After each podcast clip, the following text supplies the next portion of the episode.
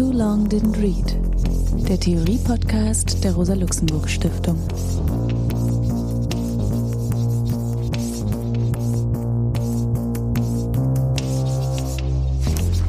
Hallo, mein Name ist Alex Demirovic. Ich begrüße euch zum Theorie-Podcast der Rosa-Luxemburg-Stiftung. Heute wollen wir uns mit dem Buch von Beverly Silver beschäftigen. Das Buch hat den Titel Forces of Labor, Arbeiterbewegung und Globalisierung seit 1870. Dieses Buch ist Anfang der 2000er Jahre, 2003 in den USA erschienen, auf Deutsch 2005 von der Gruppe Wildcat übersetzt, die sich ja sehr viel mit Arbeitsrevolten, Unruhen, Globalisierungsprozessen befasst und eben dieses Buch ins Deutsche gebracht hat. Eine sehr verdienstvolle Sache. Das Buch beschäftigt sich mit Arbeiterbewegung, Gewerkschaften, Arbeiterstreiks, Arbeiterunruhen seit 1870 bis 1996. Das Bemerkenswerte ist, dass dieses Buch methodisch von vornherein eine globale Perspektive wählt und diesen langen Zeitraum, also eine lange Zeitreihe, würde man empirisch sagen, also zum Ausgangspunkt hat. Und das ist eben interessant, wenn man an die Situation denkt, Ende der 90er Jahre, Anfang der 2000er Jahre, wurde ja sehr breit diskutiert, soziologisch die These von der Individualisierung, also der Aushöhlung, der Erosion der Milieus von Arbeiterinnen, also die Erosion der Gewerkschaften, der Streiks, der Milieus, in denen Arbeiterinnen sich bewegen. Und man könnte sagen, das wurde gemacht, obwohl jemand wie Ulrich Beck, der diese These sehr stark vertreten hat, der Individualisierung, sich immer wieder gegen den methodischen Nationalismus gewendet hat, macht er das aber doch so, dass er diese internationale, globale Arbeiterbewegung und ihre Aktivitäten gar nicht in den Blick nimmt. Das ist sicherlich ein großer Unterschied zu dem, was Beverly Silver hier vorschlägt, also gegen diese These. Ja, genauso wendet sie sich gegen eine These, die von anderen vorgebracht wurde, in Deutschland prominent von Wolfgang Streeck, dass mit der Globalisierung die Arbeiterbewegung, die Gewerkschaftsbewegung eigentlich am Ende sei und nur noch wenige Jahre oder Jahrzehnte überhaupt ähm, existieren würde. Auch da macht Beverly Silver mit ihren Forschungen sehr deutlich, dass es nicht einen linearen Niedergang der Arbeiterbewegung gibt, sondern auf der Basis ihrer Forschungsergebnisse kann sie zeigen, dass es sich eben um wellenartige Bewegungen handelt und tatsächlich Anfang der 2000er Jahre vielleicht ein Tiefpunkt einer Welle erreicht ist, aber das nicht prinzipiell gilt. Und sie selbst hat auch genau Anhaltspunkte dafür, dass es eigentlich auch sowas geben könnte wie einen neuen Aufbruch der Arbeiterbewegung durch die Proteste in Seattle 1999 ja, also mit sehr einer sehr militanten Gewerkschaftsbewegung, die sich gegen den Neoliberalismus, also die, wenn man so will, die Wegnahme von Schutzmechanismen für die Lohnabhängigen eben gewendet hat. Ähm, diese Forschungen stützen sich, das ist etwas, was ein eigener Zug dieses Buches ist, auf eine Datenbank, die von einer Forschungsgruppe World Labor Group angelegt wurde, also insbesondere eben von Beverly Silver. Die hat an dieser Datenbank viele Jahre gearbeitet. Genau genommen geht sie zurück auf Diskussionen schon in den 80er Jahren. Dann hat sie mit einer eigenen Gruppe als sie Professorin dann an der Johns Hopkins University wurde, begonnen, diese Datenbank eben anzulegen, weiter auszubauen. Und sie stützt sich auf Artikel, Meldungen in zwei großen Zeitungen, die kontinuierlich erschienen sind seit 1870, nämlich die Times in London und die New York Times eben in New York. Und die kommen bei dieser Auswertung seit 1870 auf insgesamt etwas über 90.000 Nennungen von Arbeiterunruhen in über 160 Ländern. Das heißt, es ist also eine große empirische Basis, auf die dann ihre weitere Auswertung sich stützen kann.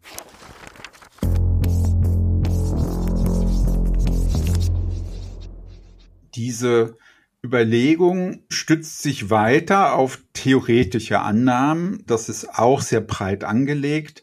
Also Beverly Silver hat ja sehr viele Jahre eng mit Giovanni Arrighi zusammengearbeitet, gehörte damit zum engeren Zusammenhang der Weltsystemtheorie, war aber auch dem Ansatz des Operaismus verbunden, also nicht einfach nur weltsystemische Prozesse in den Blick zu nehmen, sondern auch die Kämpfe der Lohnabhängigen mit einzubeziehen in diesen Prozess, weil die Vorstellung eben die ist, dass diese Kämpfe ganz wesentlich zur Dynamik der kapitalistischen Gesellschaft beitragen, also die globale Arbeiterinnenklasse.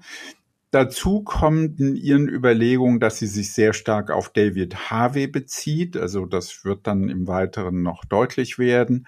Und dass sie auch sich bezieht auf Überlegungen von Eric Olin Wright zu den verschiedenen Formen von Macht, Möglichkeiten, Machtressourcen, die die Lohnabhängigen haben. Also ein breites Spektrum an Empirie und Theorie. Und das ist etwas, was ich auch sehr bewundert habe an diesem Buch, diese enge Zusammenführung von theoretischer Arbeit, theoretischen Fragen, die dann übersetzt werden in eine, wie ich finde, doch beeindruckende Empirie.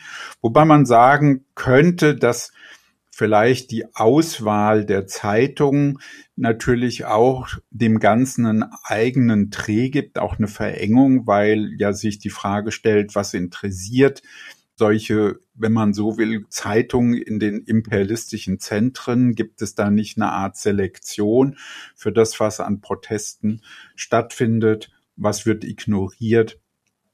Was kommt überhaupt in dem Blick ja also nicht nur regional, sondern eben auch in Protesten. Wenn man von Arbeiterunruhe spricht, so wie Beverly Silver, also es ist mehr als nur Streik und Gewerkschaften, dann meint sie damit ein breites Spektrum von Kampfhandlungen, in den Betrieben und ausgehend von den Arbeiterinnen. Dazu gehören eben Streiks, dazu gehören aber auch Bummelstreiks, Sabotage, Plaumachen, Arbeitsverweigerung, rollierende Streiks, also Arbeitsunterbrechungen für ganz kurze Momente. Genauso natürlich aber auch große Demonstrationen oder bis in den politischen Bereich gehen eben politische Streiks und Generalstreiks. Also auch da gehört ein breites Spektrum von hm, Aktivitäten dazu. Wenn man jetzt sich das anschaut, wie sie argumentiert, dann ist ihr zentrales Argument, zunächst mal, dass es für die Prozesse von Arbeiterkämpfen eben besonders wichtige Industrien gibt, also Leitindustrien, darauf bezieht sie sich, also Branchen, die eben von vorrangiger Bedeutung sind. Das ist auch natürlich teilweise bedingt durch den empirischen Zugang, den sie wählt. Also sie konzentriert sich zunächst auf die Automobilindustrie und beobachtet die über einen längeren Zeitraum. Das geht über die 20er Jahre und dann in die Zeit der 50er Jahre und weiter in die 70er und 80er Jahre. Und dabei stellt sie eben fest, eine Verlagerung der Streikaktivitäten oder der Unruheaktivitäten der Lohnabhängigen, die räumlich stattfindet. Also über einen längeren Zeitraum kann man eben auch eine Verlagerung der Streik- oder Unruheprozesse sehen. Und das ist aus ihrer Sicht erklärungsbedürftig, weil damit eben auch deutlich wird, dass es nicht richtig wäre, sich nur auf ein Land zu konzentrieren, also in dem Fall die USA als dem Ort, in dem in den 20er Jahren die Massenproduktion an Autos stattgefunden hat, sondern dass man eben Relation betrachten muss. Also die Arbeiterklasse wird genau genommen wie ein das folgt ja auch der Überlegung von Marx, wie ein Gesamtarbeiter betrachtet, also Menschen, die eben in einem Gesamtzusammenhang stehen. Also die Produktion wird von den Unternehmen strategisch verlagert, zunächst in Bereiche des amerikanischen Südens, also in andere Regionen, also auch im US-amerikanischen Norden, wo eben Gewerkschaften relativ schwach sind, also die Lohnabhängigen gewerkschaftlich nicht gut organisiert sind. Aber dann beobachtet sie eben, dass es zu großen Streiks, zu beachtlichen Streikwellen kommt, dann insbesondere Mitte der 1930er Jahre. Und dann beginnt die amerikanische Automobilindustrie eine Reihe von Strategien zu verfolgen, wie der Profit bewahrt werden kann, wie die Streikaktivitäten der Lohnabhängigen eingeschränkt werden können, also wie die Lohnabhängigen geschwächt werden können. Ein Mechanismus ist eben migrantische Arbeit einzusetzen. Das betont sie immer wieder. Ja, also gering qualifizierte migrantische Arbeit, die billig ist, auch zunächst mal in der ersten Generation gut kontrollierbar von den Unternehmen. Eine zweite Möglichkeit ist eben technologische Innovation, also sehr stark Erneuerung des Maschinenparks zur Erhöhung der Produktivität. Und wenn das dann in den weiteren Prozessen nicht ausreicht, eben die Verlagerung der Produktion, also gewaltige Investitionen, wie in diesem konkreten Fall, also große Investitionen, die dann getätigt wurden in Westeuropa und dort waren die Entwicklungen dann vergleichbar, also verliefen nach einem ähnlichen Muster ab. Also, dass dann eben zunächst mal in der Phase der 1950er und 60er Jahre Gewinne gemacht werden konnten. Es einen relativ großen Betriebsfrieden gab eben auch durch eine, wie könnte man das sagen, ist nicht ihr Ausdruck sozialpartnerschaftliche Beziehung. Also sie spricht von verantwortlicher, also ironisch mit Anführungsstrichen verantwortlicher Gewerkschaftspolitik, also die Einbindung der Gewerkschaften in diese Prozesse. Und dann entwickelt sich eben in den 60er Jahren und 70er Jahren auch in diesem Bereich Protest, ja, eben Arbeiterunruhe und es fangen dann an erneut Verlagerungen der Industrie in andere Regionen und dann geht sie diese Regionen auch durch. Das ist Brasilien, Mexiko, Südkorea. Und da auch diese Verlagerungen die Probleme nicht lösen, diese Verlagerung nennt sie im Anschluss an David Harvey räumliche Fixes, also der Versuch durch räumliche Verlagerung ein Problem zu lösen, also die Produktion wieder in höherem Maße profitabel zu machen, weil aber auch das nicht wirklich umfassend gelingt kommt es eben dann zu technologisch-organisatorischen Fixes. Also auch das ist im Anschluss an David Harvey ein Ausdruck, hier zu neuen organisatorischen Prozessen in den Betrieben zu kommen. Und weltweit werden dann Organisationsmodelle der japanischen Autoindustrie übernommen, also die besondere Entwicklung vollzogen hat in der Nachkriegszeit, also in den 50er und 60er Jahren, um eben Konflikte zu vermeiden, wurde dort vom Management mit verschiedenen Belegschaften gearbeitet, also die vertikale Integration, der enge Zusammenhang der Unternehmen wurde eben aufgelöst in Kernbelegschaften und Zulieferer. Es kam damit zu einer Flexibilisierung. Unterschiedliche Einkommensgruppen wurden gebildet, Qualitätszirkel eingerichtet.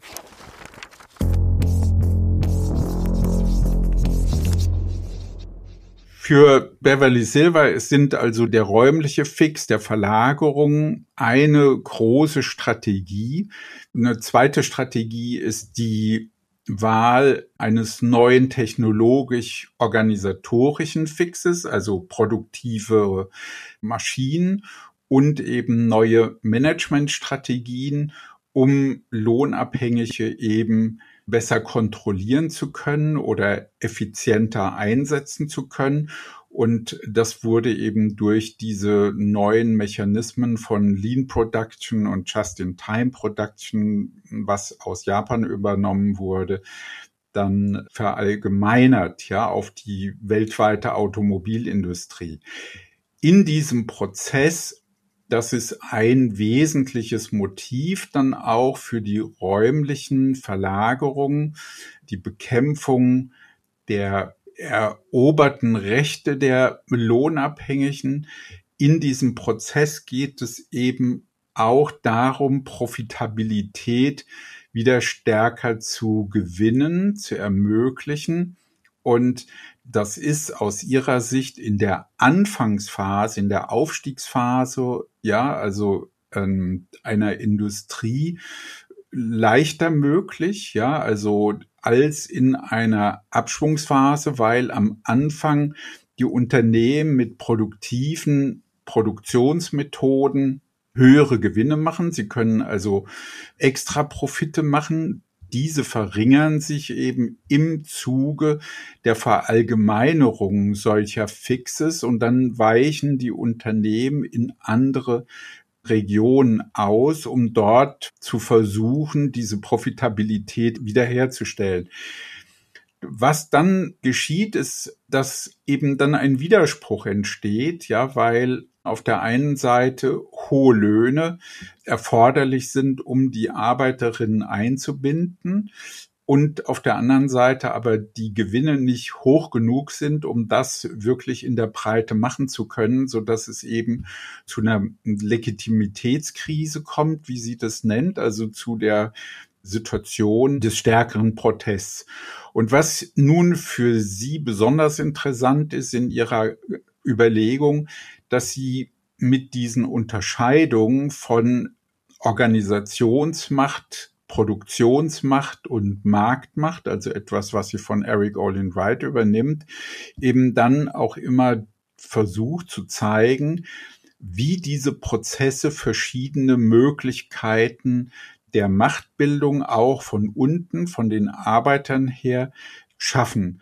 So stellt sie fest, dass der Organisationsgrad im Bereich der Automobilindustrie nicht so hoch ist, also die Organisationsmacht, aber dass es auch unter fordistischen Bedingungen ein enorm hohes Maß an Produktionsmacht gibt, weil die Arbeiter in vertikal integrierten Unternehmen, wenn sie ein Fließband stilllegen oder wenn sie ein Werk bestreiten, dann sofort die gesamte Produktion aufhalten können. Das heißt, die Art und Weise der Produktion gibt den Lohnabhängigen eine enorme Macht. Und das ist auch etwas, was dann sich an dem japanischen Modell als sehr wirkungsvolles Managementstrategie herausstellt, die Arbeiterbewegung zu schwächen und zu pazifizieren, ist eben, dass die Dezentralisierung durch die Verteilung von Aufträgen auf Subunternehmen, die Flexibilisierung, dass das eben dazu beiträgt, die Belegschaften zu spalten und auch die Empfindlichkeit der Produktionsabläufe zu verringern. Das heißt, sie geht in ihren Argumenten, in ihren Überlegungen immer so vor, dass sie versucht, diese widersprüchliche Bewegung zwischen einerseits Strategien der Unternehmen, der Kapitalseite und den Möglichkeiten der Arbeiterunruhe, also diese widersprüchliche Bewegung nachzuzeichnen. In einer weiteren langen Argumentation legt sie dar, dass es nicht einfach nur eine Verlagerung innerhalb eines Industriezweigs gab, historisch, sondern dass um Profitabilität zu sichern, Kapitaleigner dann auch wechseln von einem Industriebereich in einen anderen und dass mit der Verlagerung der Produktion immer auch der Konflikt mitverlagert wird. Das ist für sie eine zentrale These, dass eben der Konflikt mitwandert mit den Kapitalbewegungen, also Kapital nicht ohne diesen Gegensatz besteht. Silver stellt fest, dass es zu Veränderungen kommt im räumlichen Fix, also zu Verlagerungen der Produktionsmittel, dass investiert wird in andere geografische Räume. Historisch zeigt sie, dass die Muster sehr ähnlich sind und untersucht dies am Beispiel der Textilindustrie. Also das heißt, ein Industriezweig, der der Automobilindustrie vorhergegangen war ja, um 40 bis 50 Jahre und den sie heranzieht, um deutlich zu machen, dass auch dort dieser Rhythmus stattfindet oder diese wellenförmige Bewegung. Am Anfang eine Innovationsphase, dann etabliert sich dieser Industriezweig. Es kommt zu enormen sozialen Kämpfen der Textilarbeiterinnen, ja, um höhere Löhne, bessere Arbeitsverhältnisse, also Kontrolle über Arbeitsvorgänge, Arbeitsprozesse, Leistungsabgabe, Arbeitsplatzsicherheit und dann eben die Verlagerung der Produktion aus den Industriegebieten aus den Regionen, in denen die Arbeiterinnen gewerkschaftlich sehr gut organisiert sind und zunächst mal auch relativ hohe Löhne durchsetzen können. Das führt dazu, dass es eben langfristige Klassenkompromisse gibt, die aber im Textilbereich, wie sie ausführt, im Vergleich zur Automobilindustrie weniger stabil sind die Durchsetzungsmacht, also die Produktionsmacht, die Organisationsmacht, auch die Marktmacht der Textilarbeiter auch historisch schwächer ist, die Kämpfe militanter, aber diese verschiedenen Typen von Macht eben schwächer. Auf alle Fälle kommt es dann eben auch zu diesen Verlagerungen in andere Wirtschaftsräume, in andere Regionen der globalen Ökonomie, die dann die lokale Arbeiterbewegung schwächt und diese Kompromisse aushöhlt. Das vergleicht sie dann insbesondere an einem Streik in den 30er Jahren zwischen Textilarbeitern und Automobilarbeitern, wo sie eben deutlich macht, wie durch Verlagerung dann diese Bewegungen geschwächt werden. Was sie, finde ich, sehr schön zeigt, ist, dass die Einführung von Maschinen, also so wie Marx auch im Kapital es schildert, eben eine Kampfmaßnahme der Kapitaleigentümer der Bourgeoisie sind. Es ist ein strategischer Blick auf die Akkumulation, den sie da äh, drauf wirft. Und sie zeigt eben dann auch, dass die Arbeiterbewegung Erfolge vor allen Dingen dann hat, wenn sie mit anderen sozialen Bewegungen zusammengeht. Also in diesem Fall der Textilarbeiter dann insbesondere die nationalen Befreiungsbewegungen. Und das zeigt sie dann auch am Beispiel von China. Also das ist für sie auch ein wichtiger Aspekt ihrer Überlegung, dass es diese großen Bündnisse braucht zwischen den Gewerkschaften der Arbeiterbewegung in Bereichen mit anderen sozialen Bewegungen. Ich glaube, das ist auch eine wichtige Überlegung für heutige Proteste und Protestpraktiken, dass auch jetzt Arbeiterinnen eben sich verbinden müssen mit anderen Bewegungen, wie natürlich auch umgekehrt. Dabei unterscheidet sie dann auch zwei Arten von Kämpfen und stützt sich dabei auf Karl Polanyi's Arbeiten, nämlich Kämpfe, Bewegungen, Unruhen nach dem marxistischen Typ, also eher Forderungen zu stellen nach äh, höheren Löhnen, arbeitsrechtlichen Absicherungen, Sozialstandards, also Kämpfe dieser Art und Verteidigungskämpfer, also Verteidigung eben errungener Rechte oder errungener Einkommen. Also das bezeichnet sie dann als Kämpfe polanischen Typs. Das heißt, die Prozesse verlaufen also in einer wellenartigen Bewegung.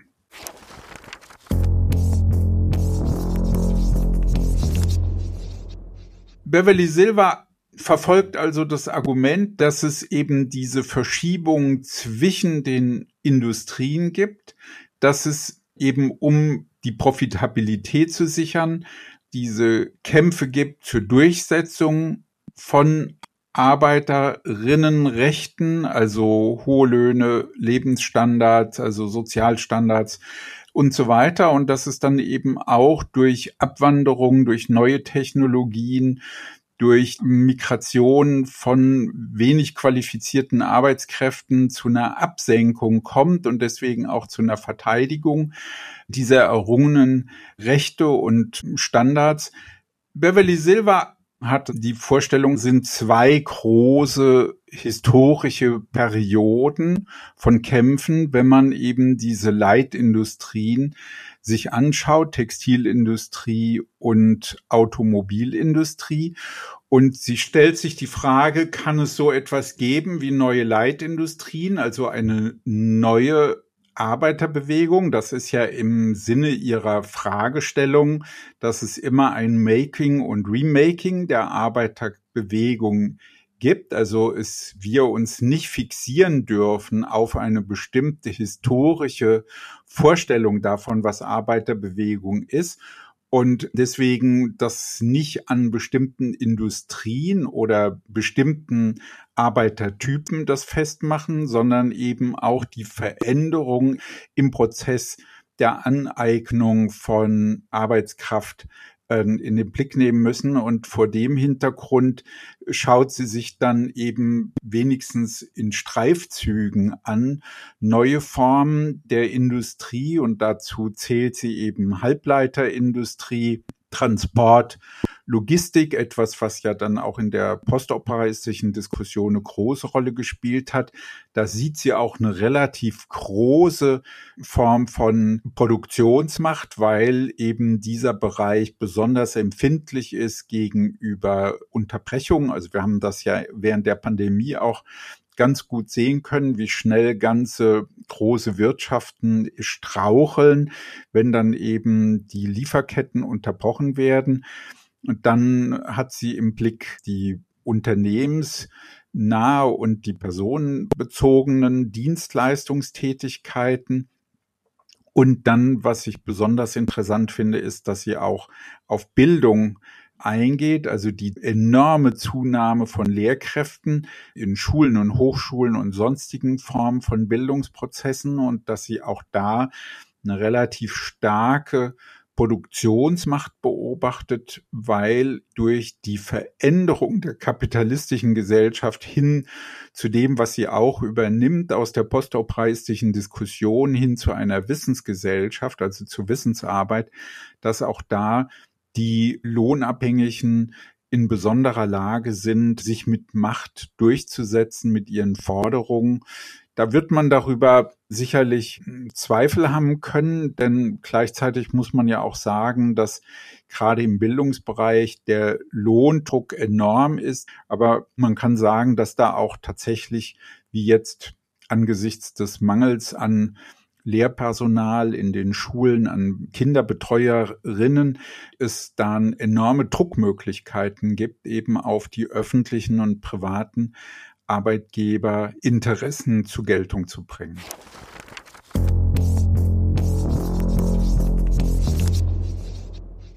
Ich muss sagen, dass ich das Buch von Beverly Silver wirklich instruktiv und wichtig finde, dass die Art und Weise, wie sie sehr konkret Strategien von der Kapitalseite in den Blick nimmt, analysiert, das Widerspruchsverhältnis mit den Arbeiterinnen, den Organisationsprozessen, den Konflikten. Das alles finde ich wirklich sehr produktiv. Gleichzeitig sehe ich doch einige Schwächen auch in ihrer Argumentation. Ich finde, dass sie sich wenig der Frage zuwendet, was passiert eigentlich mit denjenigen, die in den Regionen sozusagen weiterhin leben, aus denen sich die Industrie zurückzieht. Also in Deutschland, in Westdeutschland wäre das dann in Gebieten, wo die Textilbranche sehr stark war, wie in dem Umkreis von Aachen in dieser Region oder in den USA im Bereich Automobil der sogenannte Rust Belt, also Detroit, wo man sagen kann, was passiert eigentlich da? Das heißt, sie wendet sich auf diesen langfristigen kulturell, politischen, ökonomischen Verhältnissen gar nicht näher zu. Sie geht auch dann auf diese Frage nicht ein, wie bilden sich eigentlich verschiedene sozialen Bewegungen und im Zusammenhang. Und das, was mich am meisten an diesem Buch beschäftigt, ist dieser Rückgriff auf Polanyi, dass sie, wenn man die Gesamtgeschichte über 150 Jahre nimmt, die sie zum Gegenstand da macht, dann ist es eigentlich eine Art Pendelbewegung, ja, zwischen einer erfolgreichen Kapitalstrategie, auf die dann die Lohnabhängigen ihrerseits mit Protest phasenweise sehr erfolgreich reagieren und dann kommt es zu Verschiebungen in den Industrien. Natürlich kann sie nicht sagen, welche neuen Industrien sind jetzt die Leitindustrien, in denen die großen Kämpfe dann stattfinden. Wir können heute natürlich sagen, dass das tatsächlich im Bereich Halbleiter oder in de, im Dienstleistungsbereich, im Pflegebereich viele Kämpfe dann gegeben hat in den letzten 20 Jahren, seitdem dieses Buch erschienen ist. Aber was sie gar nicht thematisiert ist, wie sehr jetzt diese Kämpfe auch motiviert sind von der Suche über die kapitalistische Produktion selbst noch hinauszugehen. Für sie ist es letztlich eine mechanische Pendelbewegung der Kämpfe, aber die Frage stellt sich ja, ob es nicht ein Momentum gibt, durch das es möglich ist, auch über diese Pendelbewegung hinaus zu gehen. Denn sonst kommt man schon ein bisschen in die Situation zu denken, es ist eigentlich eine Art Wiederkehr des Immergleichen. Ja, also die Frage ist ja dann, gibt es so etwas wie eine Art innere Dynamik, die eben über kapitalistische Produktions- und Gesellschaftsverhältnisse hinausgeht?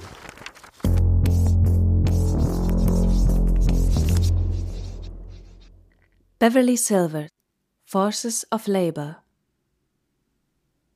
Jahrzehnte der Industrialisierung und Entwicklung, die angeblichen Voraussetzungen für den Eintritt der Arbeiter in der dritten Welt in das Zeitalter des Massenkonsums hatten am Ende des amerikanischen Jahrhunderts nur die weltweite Ungleichheit der Einkommen und des Verbrauchs und Missbrauchs von Ressourcen verstärkt. Während sich das Zusammenfallen der rassischen Grenzen mit den Wohlstandsgrenzen im Weltmaßstab verfestigt, hat sich der ökologische Niedergang in einem in der menschlichen Geschichte beispiellosen Tempo und Ausmaß fortgesetzt. Die ultimative Herausforderung, vor der die Arbeiterinnen und Arbeiter der Welt zu Beginn des 21. Jahrhunderts stehen, ist also der Kampf nicht nur gegen die eigene Ausbeutung und den eigenen Ausschluss, sondern für eine internationale Ordnung, die den Profit tatsächlich der Existenzsicherung aller unterordnet.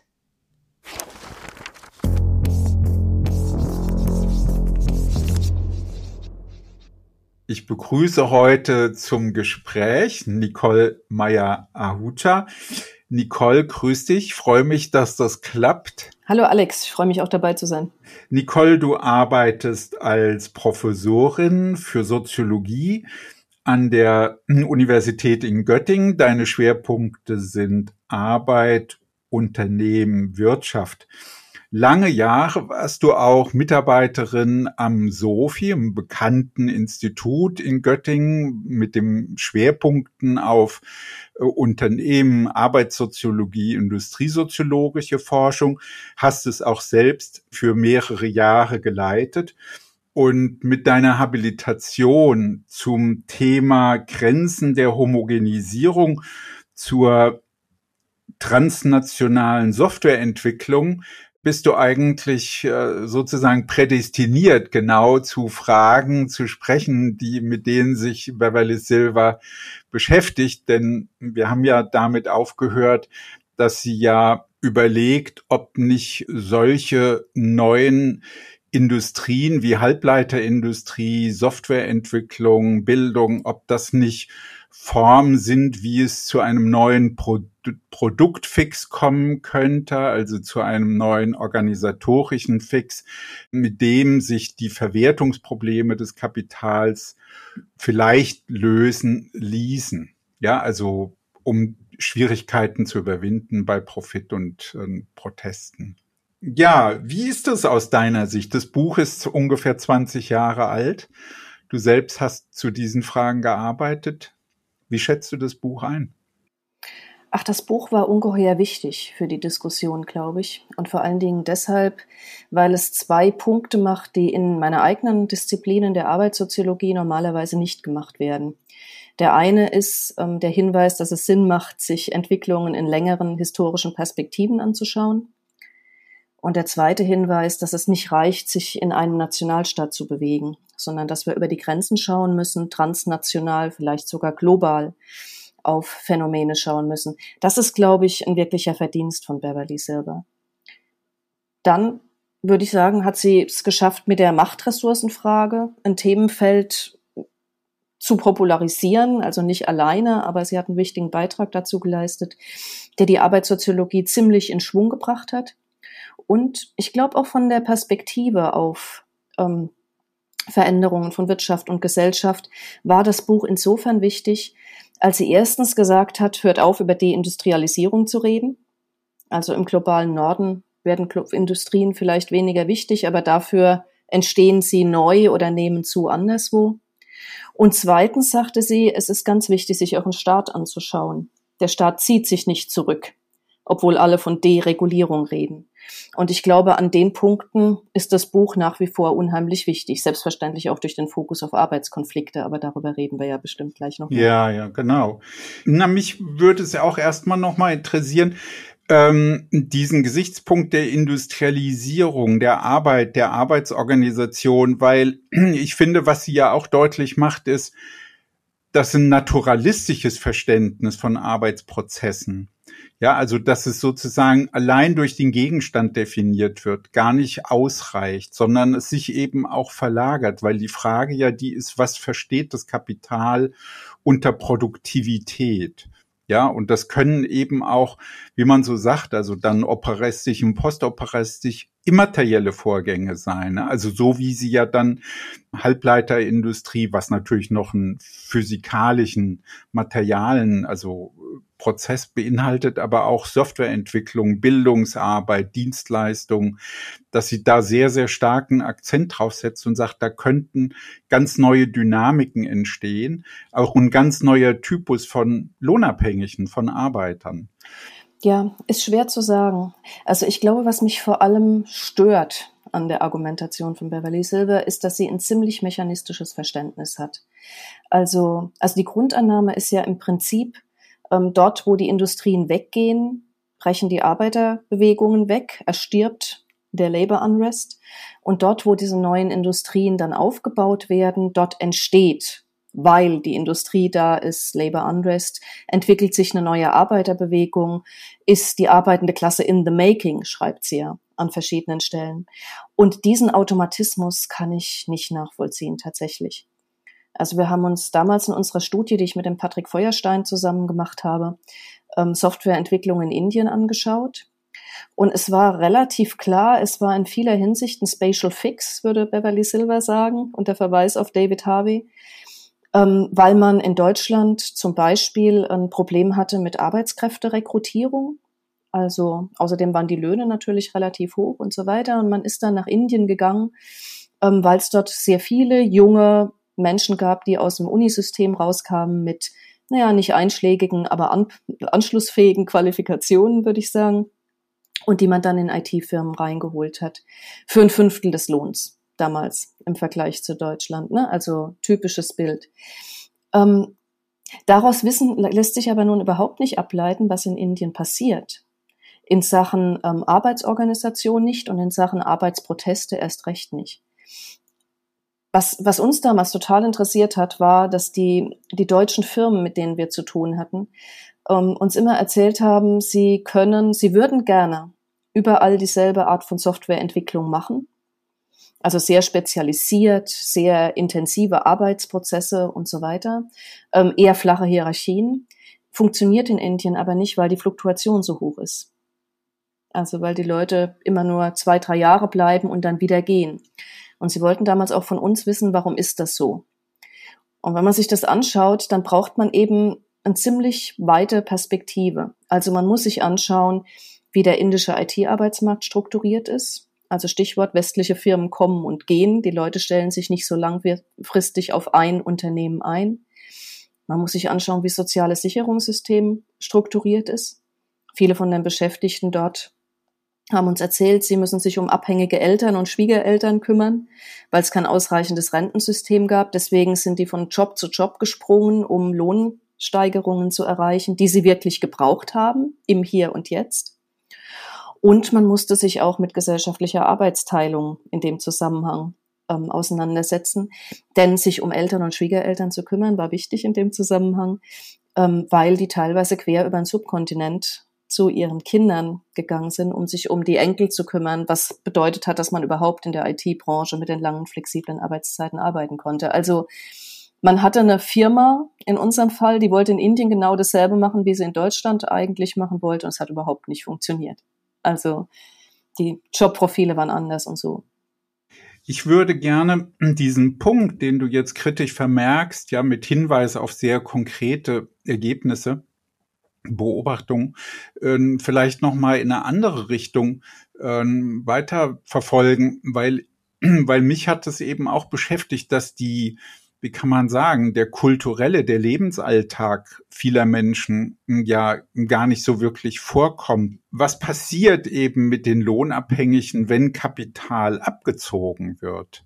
Ist ja folgenreich, wie wir wissen. Also jetzt, wenn wir ganz den Blick wenden und sagen, wir gucken uns Rassismusforschung an oder Männlichkeitsmuster, also Geschlechterverhältnisse. Und da habe ich auch das Gefühl, das kommt dann immer mal gelegentlich hoch, aber rutscht da, also wird nicht so systematisch betrachtet, kann ja aber die Gesellschaften erheblich verändern. Ja, also, und da ist mir nicht so klar, wie sie das eigentlich einschätzt. Ja. Mhm. Ja, ich glaube, es ist kein Wunder, dass das also bei Beverly Silver in dem Buch keine so besonders große Rolle spielt, denn ihre Quellenbasis sind ja nun einfach Zeitungsberichte über Labor Unrest, über Arbeitskonflikte. Und in diesen Zeitungsberichten hat man sozusagen naturgemäß eine Fokussierung aufs Hier und Jetzt. Also was ist der Konflikt, woran entzündet er sich konkret jetzt in einem bestimmten betrieblichen Kontext oder Branchenkontext? Wie ist er ausgegangen? Das sind die Fragen, die in einem Zeitungsartikel ähm, diskutiert werden. Ähm, wenn man sich anschaut, was passiert, wenn Unternehmen kommen oder wenn sie gehen, dann finden dort natürlich sehr viel komplexere Prozesse statt. Also tatsächlich auch Prozesse von Klassenformierung, über die wir sprechen müssten. Und da würde ich sagen, Klassenformierung ist eben nicht nur, wie Beverly Silver ja betont, wenn eine Industrie irgendwo ankommt, eine neue, lebendige, arbeitende Klasse entsteht und sich dort neue Konflikte zuspitzen, sondern Klassenformierung sind gerade auch die Abstiegskämpfe mit denen wir es zu tun haben. Und zum Beispiel Mitte der 80er Jahre haben wir da einen weltweiten Zyklus, also von großen Arbeitskämpfen, also jede Menge Labor Unrest, die geendet haben in der Niederschlagung organisierter Teile der Arbeiterbewegung. Miner Strike in Großbritannien, Rheinhausen, Deutschland, der große Textilarbeiterstreik in Bombay sind alles Beispiele dafür, die wir uns mit anschauen müssten und wo uns die Argumentation eine bestimmte Branche baut dort Arbeitsplätze auf oder ab, nicht reicht. Also wir müssen uns das breitere Bild betrachten. Ja, auf jeden Fall. Also ich meine, sie hat ja unterscheidet ja diese zwei Arten von Arbeiterunruhe, ja, Unrest des Marxischen Typs und des Polanischen Typs. Ja, also um irgendwie dieses ähm, Bild eben so vollständig ähm, zu zeichnen, wie du es einforderst ich finde es jetzt meinerseits auch da, da komme ich noch mal auf den Punkt äh, zurück, den wir vorhatten mit der Mechanik der Analyse, dass sie ja letztlich so eine Vorstellung hat, es gibt sozusagen eine große Pendelbewegung, Pendelausschläge, ja, also von aufsteigender Industrie, absteigender Industrie, ja, also und dann eben die Verlagerung in neue Industriebranchen Und hm, ich habe mich dann gefragt, na ja, also wie kommen wir eigentlich dahin, dass da das Momentum mal darüber hinausschwingt? Ja, also das wäre ja eigentlich die Frage. Also, und diese Frage, die wird ja auch gar nicht so richtig in den Blick genommen. Also, man könnte sagen, ja, die Lohnabhängigen kämpfen für ihre Lebensbedingungen. Das ist ja auch erstmal in, in Ordnung. Ja, so, das sollen sie tun aber gibt das, was ja sozusagen mit der Idee Sozialismus verbunden war, war ja auch immer, dass es darüber noch hinausgehende Zielsetzungen gibt. Ja, man hat ja eigentlich weitergehende Vorstellungen. Ja, aber tatsächlich spielen die in dem Buch keine große Rolle. Also das, das meine ich, glaube ich, mit den mechanistischen Vorstellungen davon, wie Gesellschaft funktioniert. Das ist im Übrigen, im Übrigen auch so, wenn sie über Marx redet. Also die, die Vorstellung ist, dass es diese Marxischen Kämpfe gibt im Grunde genommen. Das ist quasi da, wo eine neue, ein neuer Teil der arbeitenden Klasse ähm, in die Existenz tritt. Und die Vorstellung von Silver ist wirklich, also dass ähm, in dem Moment das Kapital Produktionsverhältnisse, soziale Verhältnisse revolutioniert, damit im Grunde genommen die, die Entwicklung der Menschheitsgeschichte auf eine neue Stufe hebt und an dem Punkt seine eigenen Grundlagen übergräbt untergräbt, weil es dann irgendwann zu einer neuen Gesellschaft kommt. Also die Vorstellung, die kann man schon, also wenn man sich sehr anstrengt, aus äh, den Marxischen Schriften ablesen. Aber ich glaube, das ist nicht im Sinne des Erfinders. Also für Marx war ja die Frage von Klassenkämpfen, also die Tatsache, dass Menschen ihre eigene Geschichte machen, wenn auch unter vor, vorfindlichen Bedingungen, ein ganz zentraler Gedanke. Und, und das ist ein Punkt, der spielt bei Silver überhaupt keine Rolle. Ne? Bei Polanyi ist es so ähnlich. Also sie kritisiert Polanyi dafür, dass er keinen Blick für Machtverhältnisse und keinen Blick für Akteure hat. Macht in ihrer eigenen Studie aber sowas ähnliches. Sie sagt also, es gibt diese fast notwendig kommenden Pendelbewegungen von mehr Staat oder mehr ähm, freiem Markt, wo dann das Eingreifen von Menschen plötzlich auch keine so besonders große Rolle mehr spielt. Und ich glaube, ein gutes Gegenkonzept tatsächlich wäre, wenn man wissen will, wie Klassenformierung funktioniert, muss man sich zum Beispiel die Schriften von dem E.P. Thompson angucken. Also, und ich meine nicht nur zitieren, die moralische Ökonomie, sondern lesen. Das hilft in dem Zusammenhang ganz ungeheuer, weil der wirklich einen guten Blick dafür hat, wie aus konkreten Veränderungen in Wirtschaft und Gesellschaft äh, tatsächlich Dynamiken entstehen, die dazu führen, dass eine arbeitende Klasse eine Vorstellung davon bekommt von Gemeinsamkeiten zum Beispiel, aber auch ähm, sich selber in die Lage versetzt, sich zu organisieren und für andere Bedingungen einzutreten. Und auch über die Situation rauszudenken, ne, was du ja zu Recht einforderst. Ich finde es ein schöner Hinweis. Also mir gefällt es sehr gut. Ich finde auch, dass diese m, hm, Forschung von E.P. Thompson zur Entstehung der englischen Arbeiterbewegung von großer Bedeutung sind. Da geht es ja so ungefähr 50 Jahre verfolgt er das. Aber er hat eben diese sehr gut, also ausgebildeten Facharbeiter vor Augen. Ja, also, naja, die gewerkschaftlich, äh, Gewerkschaft gründen, die schreiben, die lesen. Also, während er diese andere Kategorie, die Marx im Kapital vor Augen hat, also die die praktisch in den Fabriken leben, ja, also nicht gebildet sind, dass das bei Thompson äh, genauso nicht so eine Rolle spielt wie die große Zahl der Dienstboten, die ja auch nicht so sein Blick, in seinem Blick sind. Also du siehst es anders, sehe ich, ich an deiner das, Reaktion.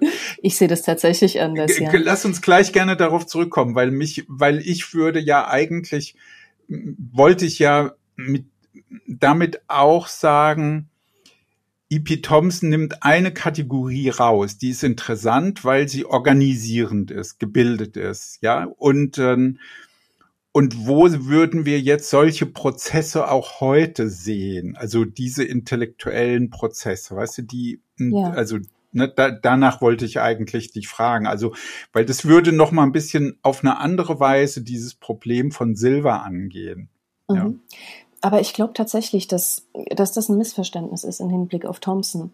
Also was Thompson quasi macht, ist sich anzuschauen, wie sehr unterschiedliche Gruppen von Arbeitenden, also noch nicht mal ausschließlich Lohnarbeitende, sondern teilweise auch noch formal selbstständige Heimwerkerinnen und so weiter, zunehmend unter den Einfluss von kapitalistischer Logik kommen und anfangen, sich zunehmend als eine gemeinsame Gruppe zu verstehen. Damit ist natürlich auch gemeint, dass sie anfangen, sich zu organisieren, also zumindest diejenigen Teile, die dann mit den Manufakturen zu tun kriegen, unter so ein industrielles Zeitregime kommen, wo das industrielle Zeitregime und bestimmte religiöse Einflüsse miteinander dazu führen, dass man selber auch andere Vorstellungen von politischer Aktivität entwickelt. Also die disziplinierten Gewerkschaften, die gut organisierten Demonstrationen und so weiter. Es gibt aber immer auch das andere. Also bei Thompson tauchen die in Form der Iren auf, also migrantische Arbeit, ne? die aus dem Agrarbereich kommen, die eine Tendenz zu Riots haben, also zu unkontrollierten Aufständen, denen Alkoholismus vorgeworfen wird und was weiß ich, und die gar nicht gut in die disziplinierte Arbeiter- und Arbeiterinnenbewegung passen, im Endeffekt aber als Teil dieser Gruppe wahrgenommen werden. Und wie das passiert, also wie diese sehr tiefgreifenden Spaltungstendenzen zwischen städtischen und ländlichen Arbeiten, Männern und Frauen, früher Industrie, Dienstleistungsbereich, Agrarwirtschaft und so, wie die überwunden werden, ganz konkret in konkreten Kämpfen und Auseinandersetzungen. Das ist also, so wie ich das lese, das Zentrum in dem Buch äh, zu The Making of the English Working Class. Und wenn ich jetzt heute darüber nachdenken würde, also kann es eigentlich sowas wie einen neuen Internationalismus geben, was Beverly Silver mit ihrem Buch ja vor allem interessiert, ne? Dann wären das solche Prozesse, die ich mir gerne anschauen würde für unsere eigene Zeit. Aber da brauche ich, glaube ich, eine andere empirische Basis, als die, die Silver zur Verfügung gehabt hat. Da müsste man stärker Fallstudien haben, die miteinander kombinieren und darüber einen Blick auch auf längere Entwicklungen bekommen. Ja, Nicole, also ich glaube, dass wir das vielleicht wirklich ein bisschen anders sehen, aber mit Thompson, aber das ist jetzt für mich gar nicht so der entscheidende Punkt, sondern mich, mich hat interessiert, auch nochmal bezogen auf Beverly Silver, die Frage der organisatorischen Funktion von linken Diskussionen, gewerkschaftlichen Diskussionen. Also, dass ja, dass sie ja eigentlich über diesen Machtressourcenansatz das so thematisiert, also oder das genau genommen beiseite lässt, so wie wenn das gar keine Rolle spielen würde. Ja, also die Art und Weise, wie wird eigentlich an den Denkprozessen, an den Wissensprozessen der Lohnabhängigen selbst gearbeitet? Was wissen die selbst? Also ich meine, ja, und für mich war in der Hinsicht äh, Thompson eben interessant, wenn er das an Personen wie Thomas Paine, also ähm, ja, thematisiert. Also wie relevant auch intellektuelle Prozesse, also an einer Stelle sagt sie das, es gibt eine Diffusion von Kampfwissen durch Migrantinnen. Ja, also das wird dann mal so angedeutet, aber klar, das spielt keine Rolle. Und das fände ich eben jetzt auch für unser Gespräch noch interessant, weil das betrifft ja auch die Frage der eigenen Praxis von linken Intellektuellen, auch die, die Rolle, die die Industrie- und arbeitssoziologische Forschung hat in dem Zusammenhang, also Wissenspraktiken aber dann tatsächlich auch die Organisation von Internationalismus. Also das wären so zwei Aspekte, die ich gerne nochmal in den Raum stellen würde. Mhm.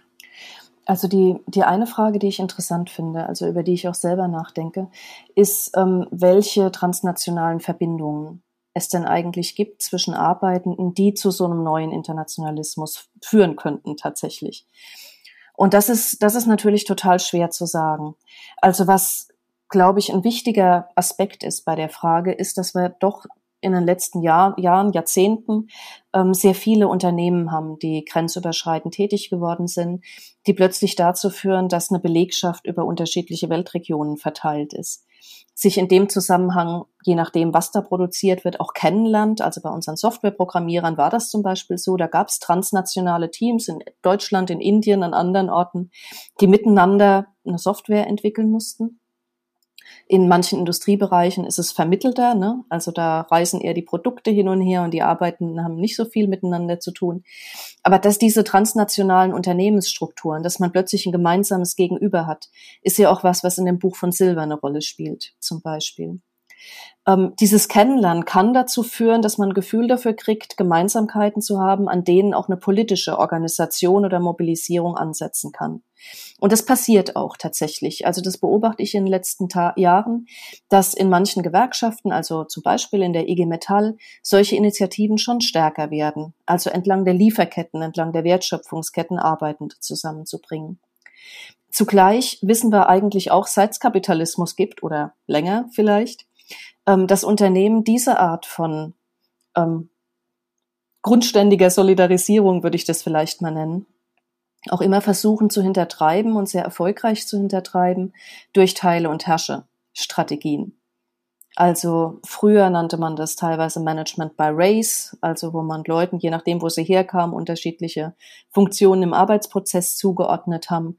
Ähm, heute bei den hochqualifizierten Dienstleisterinnen ähm, spielt, glaube ich, das Intercultural Training eine ähnliche Rolle also wo ganz stark mit Stereotypen gearbeitet wird, also kulturelle Faktoren benutzt werden, sozusagen als Rechtfertigung dafür, dass man auf Beschäftigte in unterschiedlichen Weltregionen auch unterschiedlich zugreift, ihnen unterschiedlich einflussreiche Positionen auch zugesteht.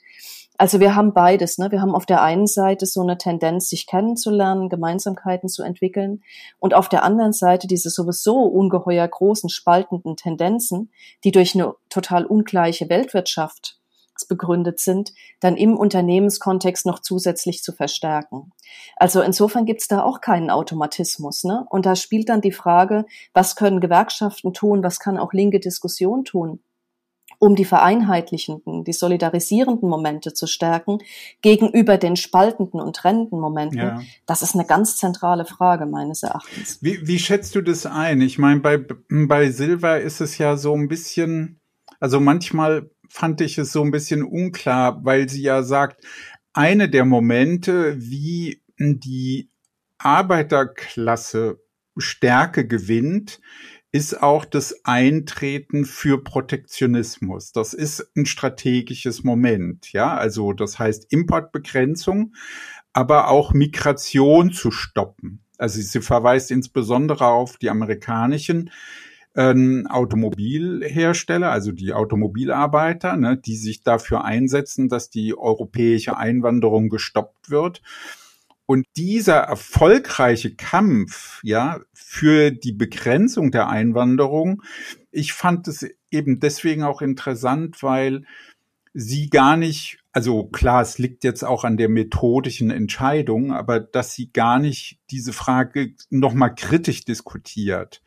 Ja, weil der Protektionismus ja in einem Land ja selbst auch wiederum mit ganz nationalistischen und rassistischen Momenten der Argumentation verbunden sein kann. Also sie verweist ja auch auf rassistische und geschlechtliche Spaltungslinien, ja, also wie das auch in den Betrieben Arbeitsplätze geschützt werden durch diesen Prozess. Mein, mein Eindruck an der Stelle wäre, dass es zwei unterschiedliche Strategien sind. Also wie man die Situation von Beschäftigten verbessern kann. Also die eine Strategie ist die, die du beschreibst, ne? vor allen Dingen nach den großen Krisen, nach den großen Kriegen, ähm, zu entscheiden, man möchte auf die, auf den Kompromiss irgendwie setzen von Arbeit, Staat und Kapital innerhalb einem, von einem Nationalstaat, wie man das in der Phase, die wir gerne Fordismus nennen, ja ganz gut beobachten kann. Ne? Also ganz enge Integration dieser drei Parteien, ähm, in dem Zusammenhang Ausbau des Wohlfahrtsstaats, Etablierung von Standard Employment und so weiter, finden wir in fast allen Ländern, im globalen Norden, im globalen Süden gleichermaßen.